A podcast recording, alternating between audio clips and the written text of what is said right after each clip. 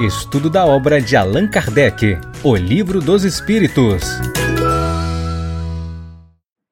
Olá, amigos, estamos de volta para mais um episódio da série O Livro dos Espíritos. Este aqui é o episódio de número 57. Isso aí. Bom, para você que está nos acompanhando no canal, nós estamos estudando o Livro dos Espíritos, esse opúsculo maravilhoso. Estamos na parte segunda. Vamos conversar hoje sobre a teoria das reminiscências, o mundo das ideias, aquilo que Allan Kardec colocou no Livro dos Espíritos como sendo o inatismo. Já vamos falar sobre esses assuntos. Bom, como vocês sabem, sempre que a gente inicia aqui as nossas lives, nós a fazemos, né? Nos servindo aqui desse livro sensacional, desse opúsculo, olha, Vida Feliz. Trata-se da obra maravilhosa da veneranda Joana de Ângeles, que se serve ali da pena segura do médium e humanista baiano Divaldo Pereira Franco.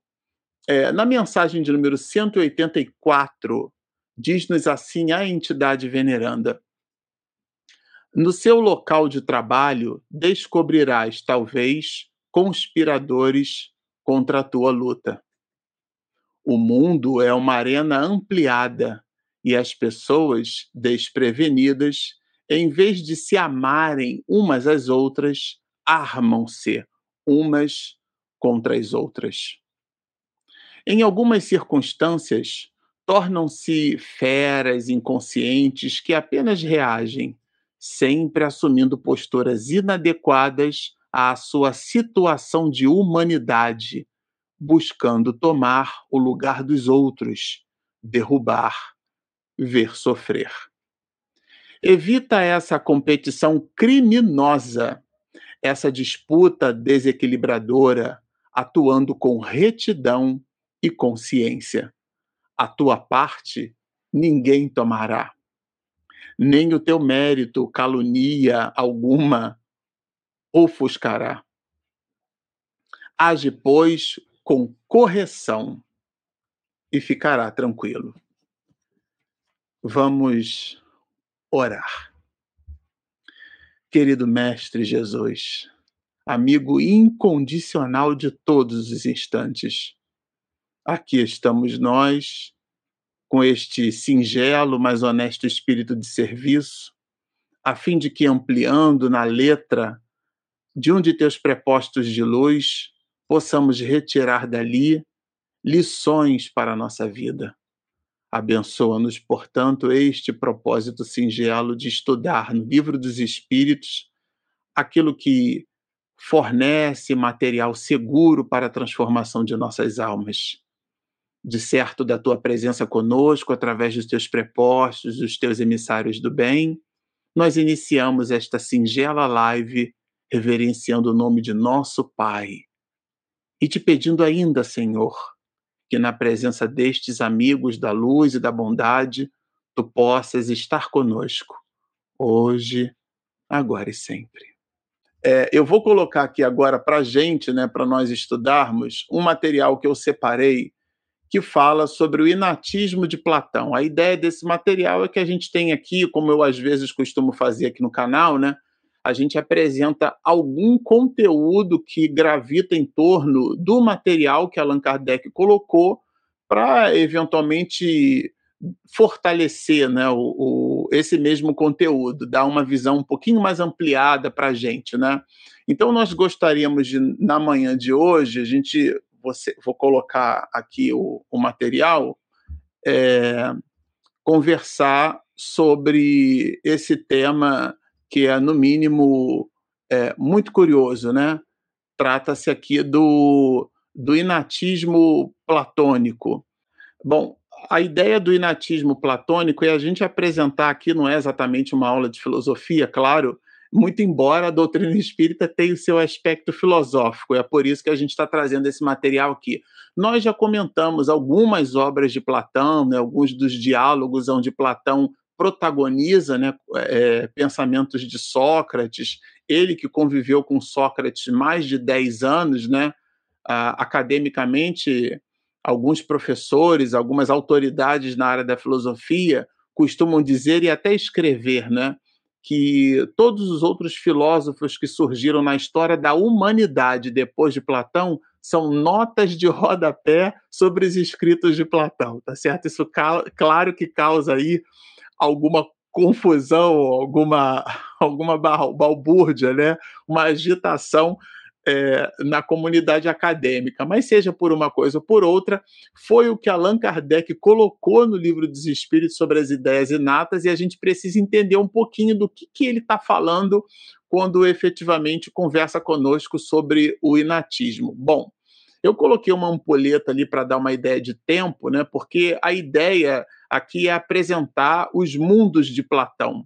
É, e para Platão, é, isso fica muito forte nas suas obras, né? Em Menon, né, que é um diálogo onde ele trabalha a teoria das reminiscências. Seria uma outra live, tá, gente? Só para eu poder abordar essas questões, mas a gente tirou aqui, nós já comentamos também o livro Fédon, né, que é basicamente um livro que fala bastante da imortalidade da alma, também já comentamos aqui o mito da caverna ou alegoria da caverna para alguns, né? Na verdade, esse mito ou essa alegoria, ela está contida numa obra de Platão que se chama A República, né? Super recomendamos a leitura. É, por uma coisa ou por outra, é ali que ele vai trazer para a gente esse, é, essa visão dos mundos de Platão, né? São nessa, nessas obras muito fortemente a gente vai encontrar e para Platão existem dois grandes mundos. O primeiro deles, que é o mundo sensível. Que, o que, que é o mundo sensível? É o mundo dos sentidos, dos cinco sentidos. Aquilo que a gente aprende com a visão, com o olfato, com o tato, com o paladar, né? É, é, e tudo aquilo que a gente aprende com os cinco sentidos, acho que ficou faltando algum, né? O tato, o paladar, a visão, o olfato e qual é o outro, amor? Tato, visão, paladar, olfato a Regina também falou que não lembra. Vocês postem aí nos comentários os cinco sentidos, eu esqueço. Bom, esses sentidos formam o mundo sensível, porque são os, é, co correspondem né, ao mundo dos sentidos. É, e, de, e além dele, existe um outro mundo, que é o chamado mundo inteligível. Bom, o primeiro mundo, como a gente destacou aqui, ele corresponde a tudo aquilo que a gente é capaz de perceber à nossa volta, pelos sentidos, né? É, e o segundo, esse mundo inteligível, aí é o mundo das ideias. Aí a gente entra realmente no inatismo, é, entra. É, ah, eu esqueci da visão, né? Visão, paladar, tato, olfato e visão, paladar. Regina está aqui passando a mão no rosto, viu? A gente acordou cedo aqui, acho que a gente ainda está acordando. O cérebro ainda está acordando.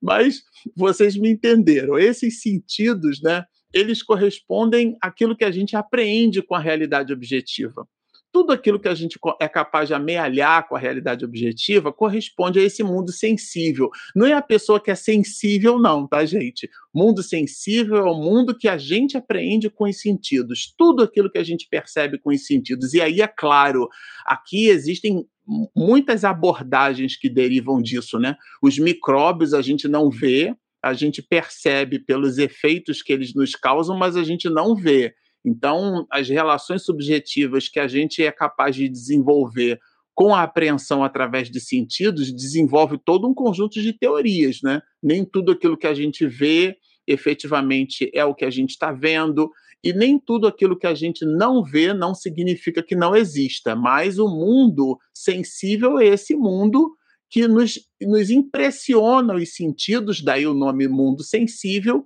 que está aí posto à nossa volta. Já o segundo é o chamado mundo inteligível, porque aquele que nós compreendemos ou aprendemos a partir da nossa inteligência, da nossa capacidade é, cognitiva. Nós somos criaturas cognoscentes. O que, que é essa palavra estranha?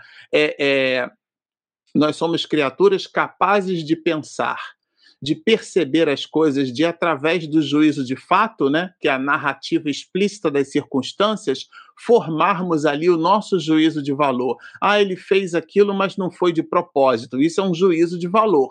A narrativa do fato é o juízo de fato. Então a gente simplesmente conta um fato.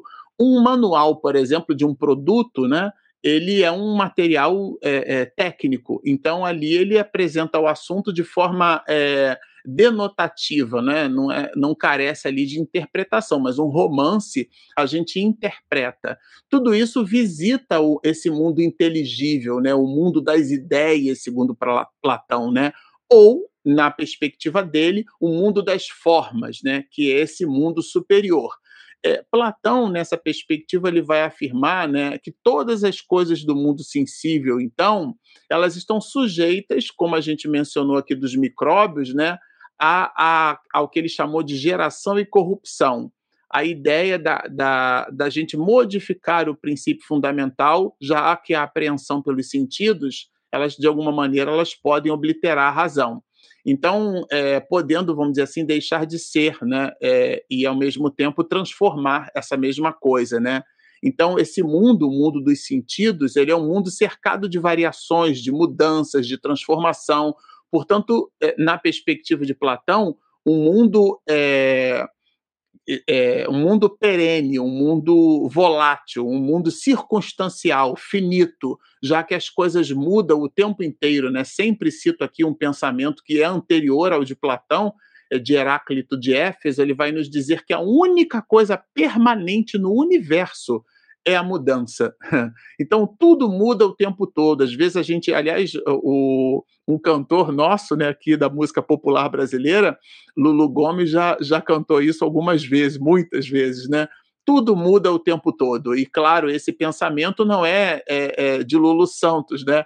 É um pensamento milenar, de quase 3 mil anos. Ele é de Heráclito de Éfeso. E vários outros é, filósofos gregos é, também é, se serviram dessa mesma proposição. A gente coloca na música popular brasileira como sendo algo inédito, mas é um pensamento milenar.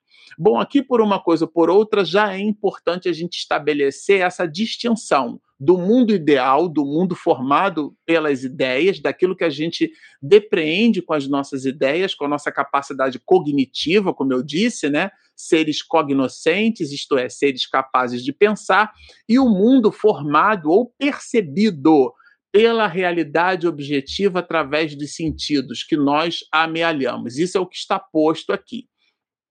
Aqui no mundo inteligível, né, é, a gente destacou aqui três pontos. Ele é contemplando, é, é contemplando as ideias né, do mundo inteligível através da alma que nós podemos conhecer as coisas. Então, o mundo inteligível, ou o mundo das ideias, o mundo ideal, o inatismo colocado por Allan Kardec no Livro dos Espíritos, também chamado de mundo das formas, é conhecido, concebido e interpretado por Platão como sendo um mundo de ordem superior. Isso é bem importante a gente colocar na cabeça. Eu sei que é um assunto quase que muito técnico, né? mas ele é muito importante para a gente entender o que está lá no livro dos Espíritos. Senão a gente lê o, o título ali e passa batido. Né? E, e, claro, né, apenas acessível esse, esse mundo, esse mundo inteligível, ele não é acessível a partir dos sentidos, ele é acessível a partir do nosso intelecto. É como nós raciocinamos esse mundo. Vocês entendem? Então, essa é que é a grande diferença. O mundo inteligível é acessível pelo intelecto, né? E não pelos nossos sentidos, né? Que, ou seja, do que é que Platão está falando? Ele está falando basicamente daquilo que a academia vai chamar hoje de, né, uma palavra complicada, epistemologia, o estudo da episteme, do conhecimento, a teoria do conhecimento, como nós conhecemos as coisas, o que é a verdade, o que é o saber. E aqui Platão já apresenta elementos nessa direção, porque o mundo do conhecimento e o mundo da sabedoria é o mundo inteligível, é aquele que a gente contempla através da razão. O mundo inteligível, escrevi aqui, né, para Platão, é composto das ideias. De, por que, que ele chama de ideias perfeitas, ideias imutáveis? Porque não são as ideias do mundo, já que aquilo que a gente aprende da realidade objetiva muda. Né? Nós trocamos as nossas células do corpo são praticamente que 100% modificadas ao longo de sete anos. É, é, é, como se você fosse uma outra criatura, literalmente, de sete em sete anos. Né? A gente envelhece um pouco, inclusive, por conta disso, né? Chega uma hora que o filamento mitocondrial não é capaz de se dividir. Mas isso é outra história e fica para os biólogos. Bom, o ponto áureo disso é que tudo muda do ponto de vista material. Por isso que ele vai dizer que esse mundo inteligível é um mundo eterno, é um mundo imutável, é um mundo perfeito. Ora, aqui já tem uma pista, né? Quando a gente lê isso aqui em Platão, a gente já começa a perceber, a pensar, a imaginar o quê? Aquilo que hoje nós espiritistas chamamos de mundo espiritual ou erraticidade, plano espiritual, adjetivação que você queira dar. Mas aqui é justamente o que Platão coloca quando fala do mundo inteligível, do mundo inteligente, né? Aliás, essa ideia do amor platônico é justamente, a gente já comentou isso aqui no canal, né? do amor que contempla, o amor contemplativo, aquele que você busca, mas você não consegue alcançar, né? Esse, é, esse é o amor, é o amor platônico, né? Depois Aristóteles desenvolveu uma outra forma de amor, né? O amor é, é filial, né? De, de, de a, a, palavra filho vem daí, né? É, a, o amor Platão, é, Aristóteles, né? Vai nos dizer, é, tem um livro do, do, do Adler que eu li, né? É, falando Aristóteles para todos é o título do livro, né? Sensacional e aí ele cita um dos pensamentos de Platão que se você, se alguém fornece alguma coisa para outrem, esperando receber em troca, o nome disso não é amizade, é interesse. E ele desenvolve, Aristóteles, todo uma, um, um, conjunto né, de, de raciocínios a respeito dessas relações de amor que ele chamou de, de filia, né? Assim como o amor de Platão era o amor eros, né?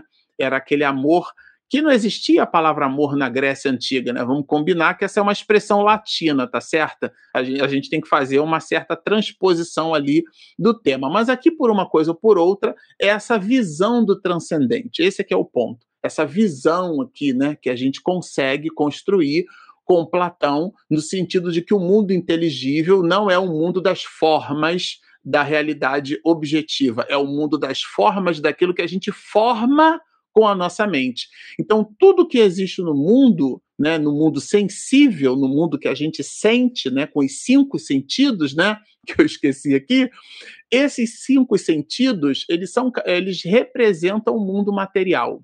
Agora, o mundo é, que a, a ideia que a gente forma das coisas, né, ou a forma que a gente concebe com as coisas, esse mundo é o mundo das ideias. Então, por exemplo, para Platão, quando a gente pensa numa mesa, ou quando a gente pensa num objeto qualquer, numa cadeira, qualquer objeto que a gente pensa, tudo que a gente pensa primeiro existiu na nossa ideia, para depois ele existir na forma. Tanto é que o artesão, a gente na quarta-feira aqui né, entrevistou um artista, um amigo nosso da juventude, né, Edmundo César. O artista, para Platão, a palavra arte, né, vem muito do artesão de fazer com as mãos, a manualização é, da, como expressão de sentimento, né? Então, é, é, dialoga nessa direção. Então, primeiro, o artesão precisou colocar aquilo na mente, né? É, tem uma obra, né? Aliás, é um clássico mundial, né? de Michelangelo, é uma, é uma escultura feita em mármore Carrara, né? Pietà, que é, na verdade, Maria segurando Jesus ali, né, depois da que foi crucificado. Então, e a gente percebe anatomicamente a perfeição com que aquela obra foi feita. E ele perquirido a esse respeito, né? Senão eu vejo a pedra, eu vejo o bloco e eu vejo a imagem no bloco o que eu faço é tirar os excessos e conservar o que está lá dentro, né? Então isso está na ideia dele, né? Essa, essa é a visão, um pouco da visão é, é, de Platão. É claro que isso traz aqui elementos subjetivos, né? Por quê? Porque o que para Platão o que realmente existe é a ideia, não é a forma. E essa ideia também traz elementos subjetivos. Aqui são duas pessoas dialogando, né? Um dizendo que é nove, outro dizendo que é seis. Eu me lembro quando, eu acho que eu já comentei isso aqui no canal, né? Quando eu fui para o México, né, a primeira vez, eu, a, a, o que a gente conversava lá com a turma é que é, o abacate para o mexicano é uma leguminosa, né? O mexicano come abacate como se fosse um legume. E a gente aqui, né, eu carioca, eu batia o abacate no leite, né, para tomar como vitamina. Quem é que já não fez isso, né? E para o mexicano, assim, nossa, que coisa horrorosa, leite do abacate, porque para eles, né, é o ponto de vista. Todo ponto de vista é sempre a vista de um ponto, né? Uma visão reducionista de algo, né? E isso está expresso aqui nessa imagem. E eles então diziam para mim que não, abacate a gente bota no feijão. Eu digo, Deus me livre colocar abacate no feijão. Então são essas relações, esses pontos de vista, né? Que são as relações é, de ideação que carregam, sim, claro, um certo grau de subjetividade, porque a forma como o sujeito absorve as coisas, mas por uma coisa ou por outra, ela nasce no campo da ideia. O que realmente existe está na sua mente, não está no objeto em si. Né, muito embora sejam relações subjetivas, porque é o sujeito que observa. A forma como eu e você observarmos uma mesa não vai dar à mesa diferenciação é, porque a mesa continua sendo mesa, então aquela é uma realidade objetiva, do objeto. Agora, como eu e você vemos a mesa simultaneamente ainda, são as relações subjetivas. Você pode achar que aquela mesa é uma mesa bonita, eu vou achar que ela é feia, você pode achar que é interessante porque ela é de madeira, eu gostaria que ela fosse de ferro. Isso são relações subjetivas, mas isso não muda a mesa, o objeto em si a relação objetiva do fato, mas seja por uma coisa ou por outra, a ideia da mesa nasce primeiro na nossa mente. Então, a coisa material, ela só existe enquanto ela participa, isso é uma tese de Platão, tá, gente? Enquanto ela participa da ideia dessa coisa. O que é que significa isso? Né? A teoria né, da participação em Platão ela está eh, da seguinte forma, né, expressa da seguinte forma: uma coisa para Platão só existe na medida em que ela participa, né, em que a ideia participa dessa coisa. Se você não é capaz de pensar nessa coisa, essa coisa para você não vai existir. Né? Por isso que a ignorância é uma maldição, não é uma bênção, né? Porque senão as coisas que estão à nossa volta e você não percebe porque não conhece, isso se transforma numa alienação. Então, para Platão, a ideia de uma coisa, portanto, do objeto, é anterior à própria coisa em si, é anterior ao próprio objeto. Ou seja, dizia ele, né, a ideia de uma mesa é anterior à própria mesa. Ela primeiro precisa existir na nossa mente. Eu sei que isso pode parecer um pouco confuso, né? A gente já vai trabalhando aqui, talvez esses dois slides que faltam dê para ampliar um pouco mais a nossa ideia. Aqui a gente entra naquilo que Platão mesmo chama de teoria da reminiscência, o ato de recordar, né? Antes de habitarmos esse mundo, nós já habitávamos o mundo das ideias. Aqui é que entra a realidade transcendental, essa realidade. Vejam que esse é um pensamento anterior há muitas religiões milenares, inclusive, ou coexistem com elas. Né? Eu li um livro aqui do professor Severino Celestino, né, é, é PhD em Ciência das Religiões pela Federal de Pernambuco, o livro dele com 44 capítulos, é, aliás, é, é, é, a, é, a, dissertação, é a tese dele, né, todo o volume de trabalho do professor doutor, é, citando que o pensamento de Jesus está contido nas milenares civilizações do planeta. É a gente que divide em caixinha. Não, isso aqui é hinduísmo, isso aqui é budismo, isso aqui é espiritismo, isso aqui é protestantismo, mas é o pensamento de Jesus multiplexado pelas circunstâncias da história da humanidade nas mais variadas fases civilizatórias. Aquela civilização entende o amor desse jeito, mas o amor está ali. Aquela civilização entende a caridade daquela outra forma, mas ali vai a caridade dinamizada. Né? Isso é muito importante a gente ter em mente para a gente não achar que o espírito é o dono da verdade, tá certo? Muito cuidado com isso. Mas aqui falando de teoria da reminiscência, né? Ela é derivada da teoria das ideias, a, a ideia da reminiscência, da lembrança, né? Então, para Platão, por exemplo, o ser humano ele é formado, né? Esse é um pensamento de Platão, o que é bem interessante. Ele é tão interessante que Allan Kardec colocou isso né, na introdução do Evangelho segundo o Espiritismo. Sócrates e Platão como sendo os precursores da reencarnação. Vejam que o Espiritismo não inventou a reencarnação. Allan Kardec construiu um método, ele sistematizou. A gente não chama assim de código de doutrina, código de conduta, é, é, código é, é jurídico brasileiro, essa ideia do código. Por isso que a gente diz que ele codificou o Espiritismo, porque ele colocou um corpo de doutrina, ele deu um código, ele pegou um conjunto de informações e de conhecimentos, de saberes que estavam espalhados pelo planeta e ele concentrou numa visão que protagoniza o eixo central dessa visão, que é a ideia da imortalidade da alma. Nós não somos corpos, nós somos espíritos que habitamos um corpo um corpo, pois que Platão já falava isso milenarmente. Ele dizia que o ser humano é formado por duas partes: uma parte mortal, que é o, o corpo, né, e uma outra parte imortal, que é a alma. E aí, claro, Platão vai desenvolver que nesse princípio, né, no mundo ideal da onde nós viemos, o mundo ideal, né, que é o, o é o mundo é, que a gente idealiza, nesse sentido do ideal do mundo perfeito, né? Então, lá no mundo ideal, a alma possuía o conhecimento das coisas. Vejam que isso é uma narrativa, isso é André Luiz, isso é Miranda, isso é Ivone, hoje, né, posto aqui nos séculos 20 e 21. A gente traz do mundo espiritual ou aquilo que ele chamou de mundo ideal, que é o mundo perfeito, que é o mundo imutável. É a tese de André Luiz quando nos diz que aqui no planeta Terra nós temos a cópia daquilo que veio do mundo espiritual. É claro, foi apresentado pela literatura de André Luiz, mas é anterior a André Luiz nessa perspectiva. Isso é uma ideia platônica, né? que, claro, eu fico imaginando que André Luiz também estudou Platão. Mas o ponto alto aqui é a gente entender que o conhecimento está posto na história da humanidade, tá?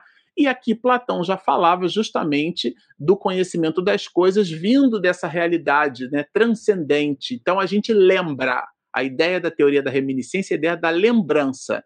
Então, quando a alma, diz Platão, ela se junta ao corpo, é, ela, a alma, ela esquece tudo aquilo que ela sabia lá no mundo das ideias. Olha, isso é, é, é, o, é, o, é o material que a gente vai estudar agora, né?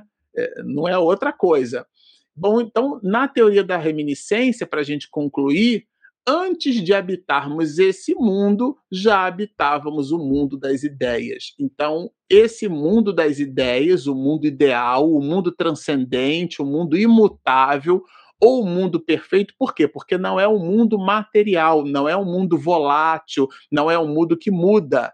Ele é o mundo, é, nessa perspectiva colocada por Platão, né, é o mundo transcendental. Então, aqui ele desenvolve a teoria da reminiscência, trazendo para nós um entendimento de que a alma recorda. Inclusive, em Menon, né, seria assim também uma outra live só para a gente falar desse livro, né? Ele toma de um escravo e ele dá noções de geometria plana, né, para um escravo que era analfabeto, é, somente estimulando através de perguntas e respostas, que era uma técnica socrática, né? Sócrates fazia perguntas não para colocar as pessoas num, numa aporia, né? Em grego significa, vamos dizer assim, numa tradução livre, saia justa, né? Aporia. A pessoa, você, Platão faz uma outra pergunta, melhor, responde perguntando outra coisa, e a pessoa fica ali numa saia justa, né? E ele mostrava que aquilo que a pessoa achava que conhecia, no, no processo dialético né, de perguntas e respostas, é, ele conduzia a pessoa para uma linha de raciocínio dela mesma, ou seja, que ela mesma apresentava, que de fato ela mostrava que não, não conhecia aquilo que dizia conhecer, né? E isso é, deu ali a, a Sócrates, né? todo mundo pode não conhecer nada de Sócrates, né? Quem não conhece, né? Mas lembra que o só sei que nada sei, né? É uma expressão da humildade, do reconhecimento das próprias limitações, como sendo um dos pilotis do pensamento filosófico de Sócrates, né? E aqui Platão bebendo dessa água ele vai entender que a gente deve, na verdade, resgatar do mundo transcendente e usa essa técnica socrática incitando o escravo a responder perguntas. Assim como as pessoas entravam em aporia, como no caso dos sofistas, né, que não tinha compromisso com a verdade, tinha compromisso com a dialética. Assim como eles, ele também usou essa técnica para mostrar que um escravo era capaz de ter conhecimento de geometria plana. Como se ele não estudou? Na verdade, porque ele recordou do mundo espiritual, que aqui compõe a teoria da reminiscência. Bom, esse aqui é o pacote de alegrias que a gente queria trazer, né? Eu agora vou colocar é, o nosso protagonista da manhã de hoje, que é de fato o livro dos Espíritos, por onde a gente vai extrair algumas informações é, sobre o nosso estudo, né?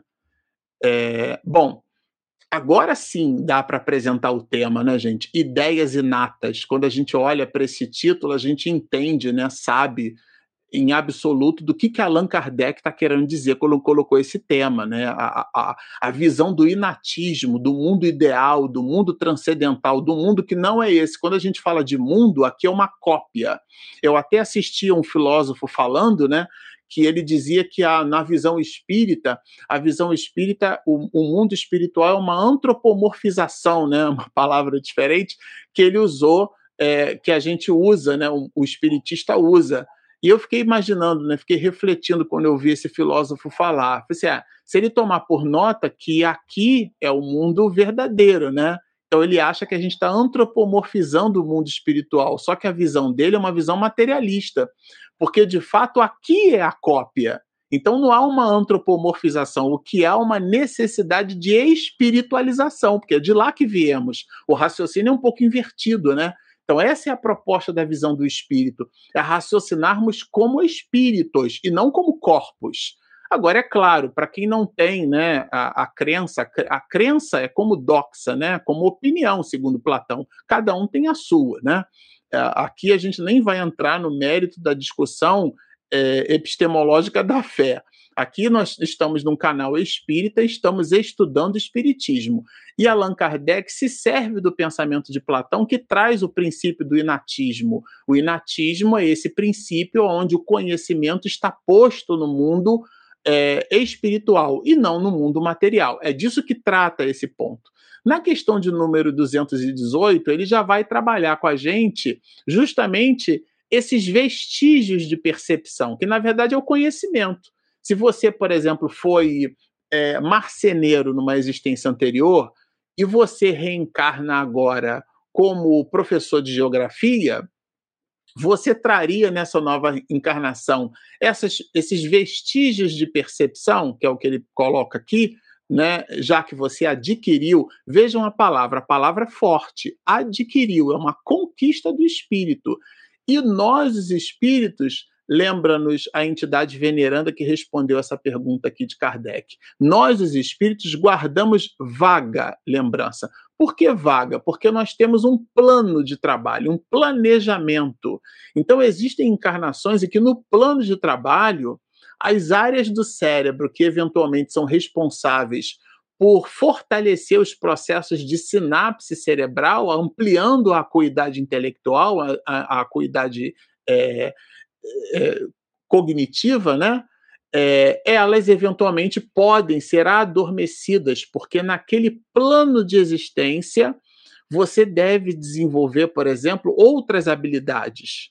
Então, se você foi alguém que viveu é, como um cientista ou como um exímio cozinheiro, né, ou como uma costureira assim de mão cheia, como dizia minha avó, e nessa existência você não é a tua experiência de cozinheiro foram percepções que você adquiriu, conhecimento adquirido. Você agora precisa adquirir outras habilidades. Então, o seu corpo vai te entregar condições onde você possa desenvolver aquelas novas habilidades. Mas e as anteriores? Aí os espíritos dizem que a gente guarda vaga lembrança, porque são patrimônios da alma. E são justamente essas lembranças, olha que deliciosa que é a resposta, olha aqui chamais, né? Ideias inatas. Então, isso daqui é o inatismo de Platão, colocar purinho aqui, o inatismo de Platão todo, de mão cheia, né? Agora, ele reforça, porque Allan Kardec é sensacional, já disse para vocês, né? Que as, as questões assim, A, B e C são derivadas do, do mesmo piloti, né? Ele chama essas ideias, algumas pessoas é, que falam, né, que são essas ideias, são ideias fantasiosas, são ideias quiméricas, né? Essa teoria das ideias inatas, né? Não seria então, e aí o espírito vai responder, olha, Não. Não. Por quê? Porque os conhecimentos que nós adquirimos em cada uma das existências que nós vivenciamos, esse conhecimento ele não se perde. Ele é um patrimônio da alma. Agora, quando nós estamos libertos da matéria, olha Platão aqui todinho, né? O corpo e a alma. É claro que na época de Platão não tinha, ele não tinha o entendimento do perispírito, né? Existe uma expressão em latim para isso, né? Em, em, em alemão para isso, né? Que a gente na verdade deve contextualizar as coisas é, dentro daquilo que estava posto naquela época, né? Por isso, até que academicamente a gente brinca, né? Todo texto fora de contexto é só um pretexto para defender seu texto, né? Tem gente que pega só um pedacinho de uma citação e fica trabalhando aquilo, mas aquilo está dentro de um contexto, né? Texto e contexto, né? É bem importante a gente ter isso em mente. Mas isso aqui é a visão platônica, né? Liberto da matéria, é, Platão, o espírito sem, ó, sempre os tem presentes. O que é que significa isso? O patrimônio, tudo aquilo que você foi capaz de amealhar, isso fica com você. Quando você reencarna, o que é que você imprime? Essa intuição. Em alguns casos, essa intuição, a torneirinha é um pouquinho mais aberta, né? Quem já não assistiu vídeo na internet desses meninos de 5 anos, às vezes não tem nem os dedos, não, a mãozinha não, não tem nem condição anatômica. E eles desenvolvem peças, né? De autores, por exemplo, como Nietzsche, né? Nietzsche, né? Nietzsche é o Nietzsche é um filósofo pessimista, né? É, mas que, que, que a pessoa não tem destreza. Aliás, há quem diga que os pianistas de mãos pequenas possuem mãos ágeis e os pianistas de dedos longos, né, possuem é, dedos capazes de promover com, com facilidade, né, grandes escalas. Mas aqui por uma coisa ou por outra, é, essa manifestação de peças que são é, é, dificílimas, né? Quem estudou, estuda piano, conhece alguma coisa de música. Se você não conhece nada, você fica no mínimo impressionado. Como é que pode uma criança, né, um, um serzinho ali, né, em tenra idade, já desenvolver a habilidade? De onde que veio aquilo, né? ideias inatas. É a intuição que o espírito guarda de uma existência anterior. Aí ele coloca B. Lembrando que todas essas questões, a questão em si, a questão A, a questão B, giram em torno do mesmo assunto. Ó, eu vou voltar aqui. Qual é o assunto? Vestígios das percepções é, de existências anteriores. Então, Allan Kardec pergunta: bom, dado que nós imprimimos vestígios ou intuições das existências anteriores, então existe uma conexão entre uma existência anterior e uma nova existência, por exemplo, quando a gente lê, para quem já leu a obra é, há dois mil anos, a gente vai perceber Emmanuel se autobiografando ali na, na figura de Públio Lentulus, né? um senador romano. Ele tem um encontro com Jesus, é um livro belíssimo, né? Ele, e ele faz isso com uma habilidade é, incomum, né? Onde ele se autobiografa sem se autobiografar, né? É uma coisa assim que é só Emmanuel mesmo, porque ele não protagoniza a si mesmo no livro. Ele desenvolve a história romance falando do cenário do cristianismo primitivo e tudo mais. Mas no resumo da ópera, é Emmanuel que está ali. Depois, o segundo livro, né, na sequência da ordem que foi psicografada por Chico Xavier, a gente vai encontrar 50 anos depois é o escravo Nestório, é o próprio Públio Lentulus, que mesmo como escravo guardava traços, vamos dizer assim, do requinte, vou usar essa palavra, né? Ou do fino trato, da finesse, dos modos, né? É, da sociedade romana posta à época em que ele vivenciou. Então, mesmo como escravo, num corpo rude, a literatura mostra que um pouco dessa, dessa finesse, né? dessa etiqueta que ele guardou, são essas, esses vestígios, né, essa intuição da, da realidade de outrora. E, e Kardec vai perguntar: bom, então tem conexão entre o antes e o depois? E a resposta é o seguinte: nem sempre. Por quê? É... Por quê? Porque algumas vezes, olha, bem diferentes são muitas das vezes as disposições do espírito, né, nas duas. No intervalo de uma outra. Porque essas disposições dizem respeito justamente à proposta do espírito, à inclinação do espírito em absorver essa ou aquela proposição, à negação da sua existência. É, e tudo isso fala, né? não é uma receita de bolo. Né? Então, é, e a gente às vezes busca muito receita de bolo. Nós somos é, 7 bilhões e meio né, de, de realidades. Temos ali uma, um, um eixo, né? mas não dá para colocar todos os seres humanos né, num pacote de reflexões de templates. Né? A gente costuma ter assim, ah, isso é mal de Édipo, mal de Electra. Aliás, é, Sigmund Freud usou bastante da, da, da mitologia grega para poder estereotipar o comportamento humano. Né? Isso é uma outra discussão. Bom, na 219, é, a gente vai perceber assim, né? Qual a origem das faculdades extraordinárias? Aquilo que a gente comentava, né? Das crianças que já nascem com habilidade para tocar certos instrumentos, ou inclusive é, pessoas na história da humanidade que com três anos já, já sabiam ler e escrever, por exemplo. Né? Três anos, não sabia nem pegar direito o lápis, mas já sabia escrever, falar, inclusive mais de um idioma. Então, é, isso são lembranças do passado. Aqui é o inatismo de Platão todo colocado nessa parte do livro, né?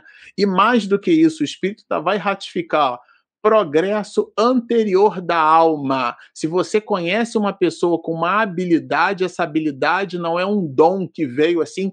A misericórdia de Deus é o ecossistema que a divindade favorece para que nós desenvolvamos as nossas habilidades. Mas o desenvolvimento das nossas habilidades são conquistas da alma.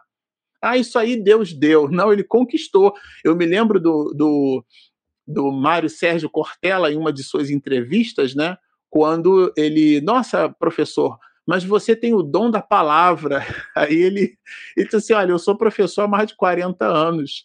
Né? É, eu acordo todo dia quatro e meia da manhã e eu tenho um hábito de leitura severo durante muitas horas e durante todo o meu período acadêmico, né, como professor, eu desenvolvi essa habilidade.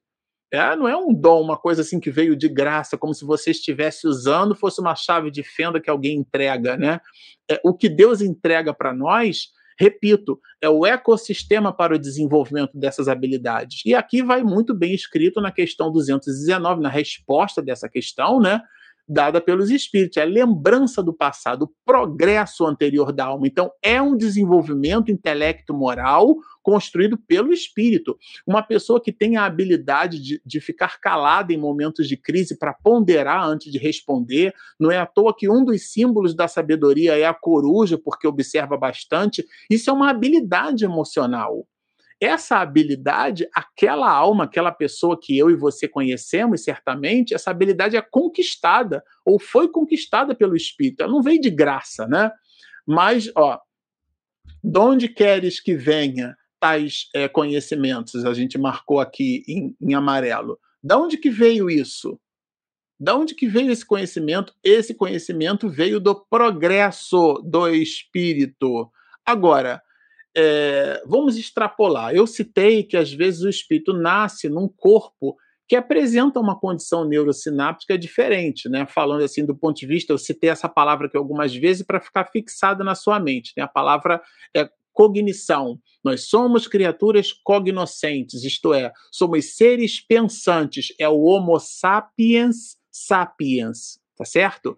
Então, nessa condição cognitiva, né, do, do ser cognoscente, do ser que pensa, se ele precisa do corpo para desenvolver habilidades, né, ou melhor, manifestar o desenvolvimento dessas habilidades cognitivas, do ponto de vista neurosináptico, se o cérebro não apresenta condições, ele não vai desenvolver. Então, é essa a questão 220. Pode o espírito mudando de corpo, perder algumas faculdades intelectuais, então não é que ele perde na condição de espírito, é que o corpo não deixa com que ele desenvolva essas habilidades. Muito importante a gente entender a pergunta, né? E deixar de ter, por exemplo, o gosto das artes, porque ele desenvolveu essa habilidade, né? É, o belo criando bom, né? Leon Denis. Então, sim, o corpo não apresenta condição, vejam que sutil, né? Agora, se ele conscorpicou, conspurcou, né? se ele fustigou, se ele de repente usou a inteligência para o mal, né? aí o que, que vai acontecer com ele? Aquele elemento que está posto, ele vai precisar ter um certo reducionismo ali. Por quê? Porque ele precisa desenvolver outras habilidades, já que ele ele conspurcou o corpo, né?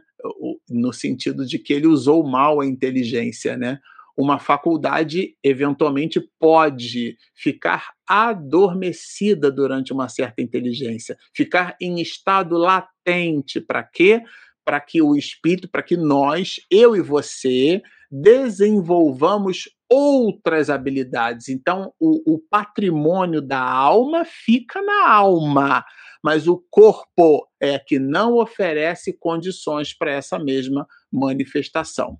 Então, bom, aí na sequência, Allan Kardec vai e faz, bom, então a gente pode atribuir, né, uma lembrança retrospectiva, ele vai chamar isso de sentimento instintivo, tá? Porque no caso do homem, né, mesmo selvagem, não sei se vocês já assistiram aquele filme King Kong, aquela fera, né, que no, no final do dia ele vai para um, um plano mais alto ali né, da, da, da, da, selva, né, e ele fica num aclive, num, num, num pico, num morro, e o objetivo daquele macaco selvagem é contemplar. Até o filme coloca uma certa melancolia no momento, né? Ele contempla o pôr do sol. Então, é, é, é, de alguma forma, o grotesco, o selvagem, né, aquele animal primitivo, já desenvolvendo uma sensibilidade. Ele fazia questão de subir e olhar o pôr do sol. Né? Então, aqui, a alma, né, ela guarda, é, mesmo nessa condição selvagem, né, essa, essa ideia da existência de Deus, né, o pressentimento da vida futura, é, aliás, de todos os seres vivos por sobre a face da Terra, é só o homem que tem o conhecimento da morte, né? o paradoxo viver e morrer. É, é, a única coisa certa da vida é a morte. Que nós, os espíritas, acreditamos na morte. Eu sempre digo isso aqui no canal, e quando eu falo assim de primeiro momento, é claro que para alguns, né, é, pode parecer assim um, um, impacto, né? Como o espiritismo acredita na morte? Claro, a morte é um fenômeno biológico. O que o espiritismo não acredita, né, de maneira nenhuma, é no morto. Então, o, o corpo, claro, o corpo perece, né? Então, mas ainda assim, né, o espírito ele, ele guarda essa lembrança da existência de Deus, esse pressentimento da vida futura, é uma lembrança que ele conserva do que sabia como espírito antes de encarnar. Gente, isso aqui é Platão purinho. Eu vou repetir: é uma lembrança que ele conserva do que sabia como espírito antes de encarnar. Ou seja, no mundo espiritual, no mundo transcendental, no mundo ideal, né? proposto por Platão e evidenciado aqui por Allan Kardec, porque é o conhecimento de Jesus espalhado nas mais variadas civilizações, o espírito, independente das suas relações culturais, né? Como diz eh, Divaldo, antropossócio-psicológicas. Independentemente disso, como espírito, ele traz do mundo espiritual uma ideia, um pressentimento, é, uma intuição de que ele é um espírito, até porque ele percebe ou faz perceber o instante da morte, a noção de perigo, né? Agora, o nosso orgulho vai nos cegando, né? vai nos afastando desse sentimento, uma visão de que nós podemos tudo como criaturas humanas, né? quando na verdade a gente vive uma matrix, né? a gente acha que vive uma realidade. Aliás, o que tem de dissertação de mestrado, de tese de doutorado em cima do filme Matrix, né? Eu li uma ou duas falando sobre, fazendo uma ligação, uma conexão do filme Matrix com o, o, pensamento de Platão, nossa, tem bastante por aí. Depois vocês pesquisam na internet, né? Bom, aqui, na, dando continuidade, né, na 221A, ele já vai, é, já vai perguntar se são devidas a essa mesma lembrança, né? Que, que a gente vai perceber que, se a, que essas lembranças estão ali postas num povo, num, num grupo social, numa tribo, por exemplo, né? É, a ideia justamente da imortalidade da alma, que aqui, de uma forma muito sutil, Allan Kardec coloca como relativas à doutrina espírita, porque o espiritismo não acredita no morto.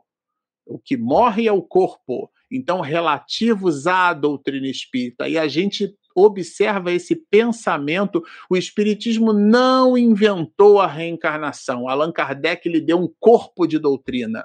Tá? É isso? Essa é a pergunta de Kardec. E a resposta é sensacional, porque ele vai dizer que esta doutrina, a doutrina espírita, a doutrina do inatismo, a doutrina proposta por Platão milenarmente e aqui condensada por Allan Kardec, essa doutrina é tão antiga quanto o mundo. É muito interessante isso. O Espiritismo, eu vou repetir para fixar, não inventou a reencarnação. A doutrina da reencarnação ela é milenar por sobre a face da Terra. Eu estou trazendo aqui um princípio filosófico de Platão, que eu conheço um pouquinho mais, também não conheço muito, mas existem outros princípios filosóficos de outras doutrinas, como o hinduísmo, que fala sobre reencarnação, como o budismo, que fala sobre reencarnação. O espiritismo não é a única é, doutrina, os egípcios acreditavam na reencarnação. Né? Então, é, se nós pesquisarmos, fizermos esse trabalho de pesquisa, a gente vai perceber que várias sociedades no mundo trabalharam ao longo da história antropológica da criatura humana, nos 200 mil anos que estamos postos né, na, no planeta Terra, como Homo sapiens sapiens, né, considerando aqui que da escrita para frente a gente tem alguma coisa aí de 3.500 anos, vai? Ou seja, nós somos um bebê na história do mundo. Aqui, por uma coisa ou por outra, ela é tão antiga essa ideia como a do mundo. Então, o espírito encarnado tem instintivamente, essa palavra, gente, instintivamente, é que ele guarda essa reminiscência. Isso aqui é a teoria da reminiscência de Platão. Tá? Ele guarda isso na consciência. Olha, olha que, que expressão linda! Consciência do mundo invisível. Isso aqui é o inatismo é a visão, é a ideia de que nós conservamos esse mesmo princípio, nós o trazemos, essa percepção de que somos criaturas imortais. E aí, claro, que a gente falseia muitas vezes isso com a superfície com a superstição, com a ignorância, nós misturamos com as relações culturais onde nos movimentamos, a busca pelo poder afasta o homem da sua condição primeira, do ponto de vista ontológico, né? A sua condição primeira é a condição espiritual. Na hora que ele está posto no mundo, ele começa a buscar coisas materiais e aí então ele, eh, ele se afasta, né? E transforma essas mesmas ideias em superstição. Mas de fato, é, essa, essa doutrina, a doutrina da reencarnação, a doutrina da imortalidade da alma, o princípio do inatismo, ele é tão antigo quanto o mundo, né? É, bom, aqui a gente é, fechou aqui esse pacote de, de alegrias. Eu vou deixar agora a Regina para soltar a nossa vinheta de perguntas e respostas. O Livro dos Espíritos Momento de interação, perguntas e respostas. Então vamos lá. Daniel está sempre com a gente. Bom dia, Daniel. Marcelo, no convívio entre não espíritas que dizem conceitos, na próxima encarnação vou ser algo, é uma prova evidente de que todos têm consciência da verdade do espírito, sem ler ou estudar? É excelente. É, é, eu, eu, contei para vocês aqui que eu estive no México, né? lá tem um ditado assim: eu não creio em bruxas, pero que elas há, elas há, né? Quer dizer, eu não acredito em bruxa, mas que ela existe, ela existe, né? Ou seja, a pessoa fala, fala, é o que a gente chama, alguns de nós, sabe, Daniel, de ateu, graças a Deus. O cara diz que é ateu até ele arrumar uma encrenca. Porque a visão materialista do mundo pode insuflar o ego, mas é incapaz de massagear o coração. Nesse sentido é que entra a pessoa atrás, assim, é bem colocado, né? Ela traz essa percepção, ela diz que não acredita, mas ela solta, porque nos refolhos da alma, de verdade, ela acredita. Afinal de contas, foi de lá que ela veio, né? É o Mar Torres. Aqui Sobradinho 1, cidade satélite ao norte de Brasília. Ô, ô Elmar, Sobradinho, cidade satélite, norte de Brasília. Você sabe que eu e Regina, minha esposa, nós moramos em Brasília em, em épocas diferentes, né? É, aí em Brasília, né? o núcleo do Brasil, né? Vamos lá. E aí ele põe assim, outra pessoa, né? Ele não é ela agora, que eu acho que é Eli, né? São flores, é margaridas, né? Eli Monteiro. Bom dia a todos. Feliz por estar ao vivo pela primeira vez, segundo estudo que faço com você. Ô, Eli, olha, a gente já essa você viu aqui, né? É a nossa 57 né? Ou o episódio de número 57. Então, se você quiser maratonar a gente, se você não se inscreveu, e esse é um recado para todos, né? Aproveita aí para se inscrever, clica ali do lado do sininho, porque daí recebe a notificação, e também aquele joinha do YouTube ali para para nos encontrar para as outras pessoas, tá, Eli? Obrigado, tá, pela sua presença conosco. Bom, é, eu queria muito agradecer o carinho, a paciência de vocês. A gente recebe os comentários de vocês assim na, na nas nossas lives, né, ou nos vídeos que são postos, né? É, e a gente fica muito contente, porque, na verdade, os comentários de vocês funcionam como um incentivo para que a gente possa continuar, no sentido de que o, o material, de alguma maneira, está atendendo. Aqui eu sempre gosto de dizer que nós não somos gurus da, do espiritismo na internet, né? Nós somos estu, estudantes, né, entusiastas da doutrina espírita, particularmente falando. Mamãe fazia palestra comigo na barriga, né? Então, é, por estar, né, 48, eu vou fazer 49 anos agora, dia 28, então há quase 50 anos, né, na doutrina espírita, a gente entendeu que o espiritismo é uma proposta de vida muito consistente, oferece caminhos seguros, né, pra, para o burilamento das nossas próprias almas, e a gente está aqui dividindo, né, nesse espaço com vocês, essas observações, mas eu repito, a gente está distante mesmo de ser ali um guru da internet. E a Dirana é, coloca assim para gente, olha, gratidão infinita ao show. Sensacional o estudo de hoje. Muito bom, né? Platão é sempre muito bom. Essa sensação de não pertencer a essa época pode ser é, lembrança do espírito?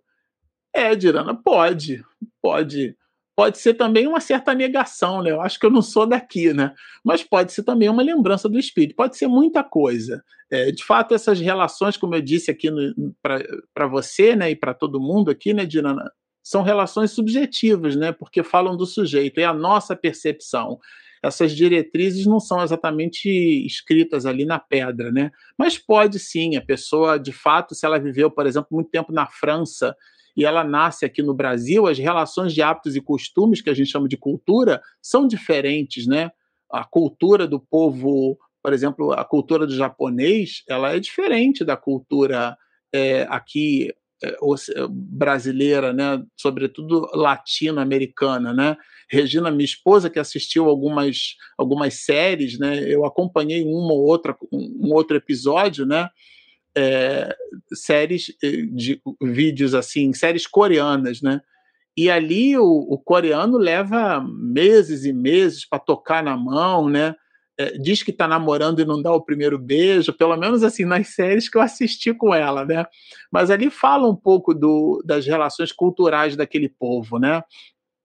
E isso certamente que se essas pessoas que vivem várias existências naquela dinâmica quando ela nasce numa nova existência, numa outra dinâmica, numa outra relação cultural, ela, vamos dizer assim, né, eu vou usar uma palavra, ela vai estranhar, isto é, aquilo não é, é inabitual, é uma experiência que ela vai precisar, é compreender para apreender. E esse processo entre a compreensão e a apreensão a gente chama de estranhamento. Então pode ser sim que ela que ela de fato esteja posta ali numa sociedade que para ela é nova. Mas esse é o plano de trabalho, é viver esse processo de apreensão, de viver esse processo de compreensão e mais do que isso, de assimilação daquelas relações sociais novas que estão postas ali para o nosso aprendizado. José. É, que dizer aos membros da Casa Espírita que menosprezam o estudo é, contraste constante, né? deve ser constante, é o contraste da doutrina. Não falo isso é, porque sou facilitador de um estudo do livro dos Espíritos na minha casa espírita. É, José, a gente já estudou isso aqui no canal até algumas vezes, né? Nós pegamos citações de Allan Kardec, onde ele corrobora que o estudo é a porta de entrada para a doutrina espírita, não é o fenômeno.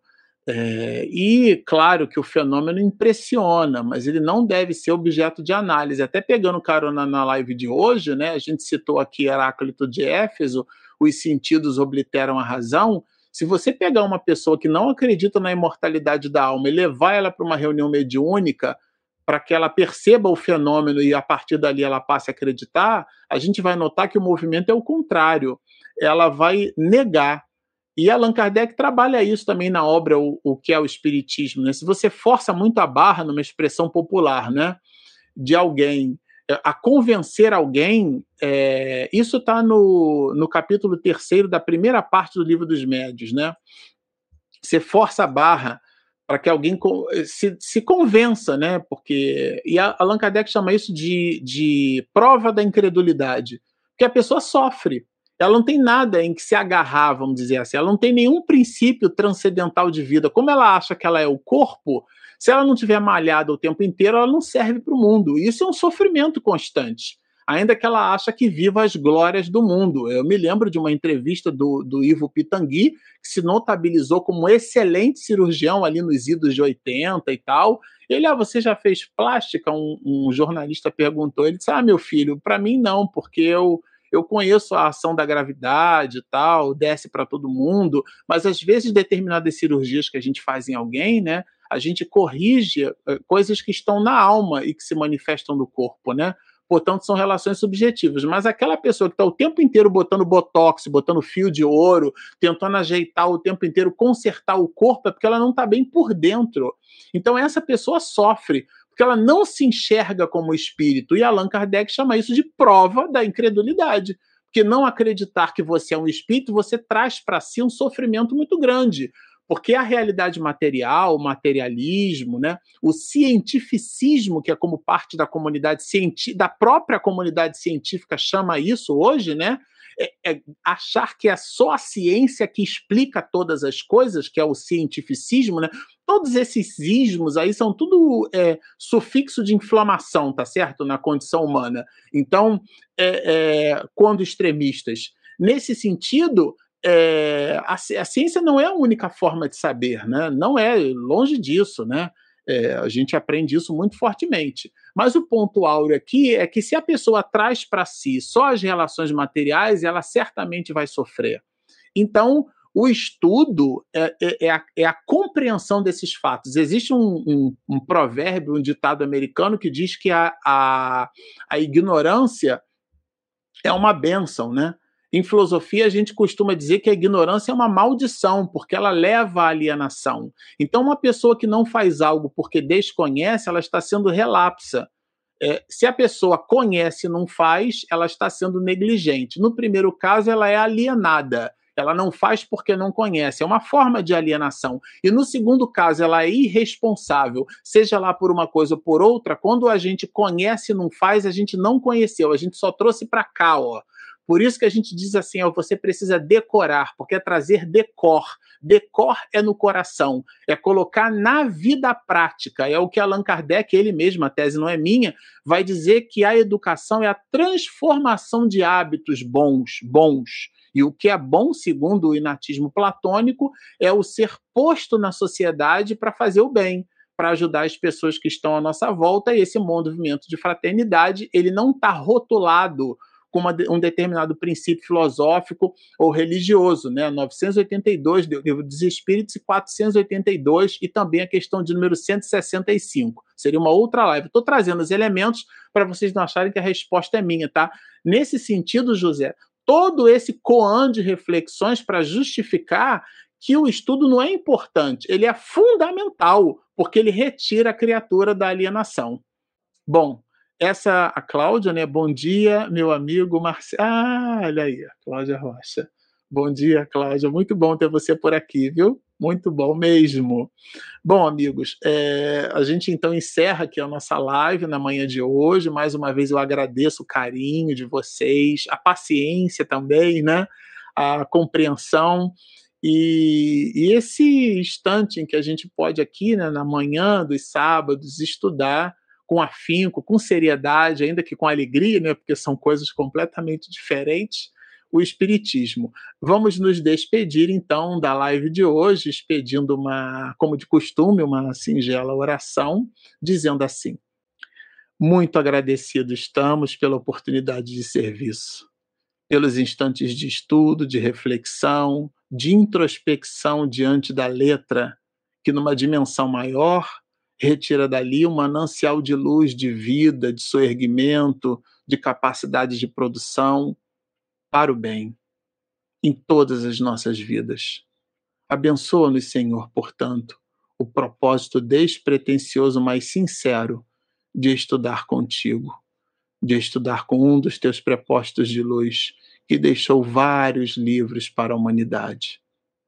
Por tudo isso, então, muito satisfeitos por esta condição, nós te agradecemos, enaltecendo a figura do nosso Pai, o Pai de todos nós, te pedindo mais uma vez para que tu nos abençoe a jornada, hoje, agora e sempre.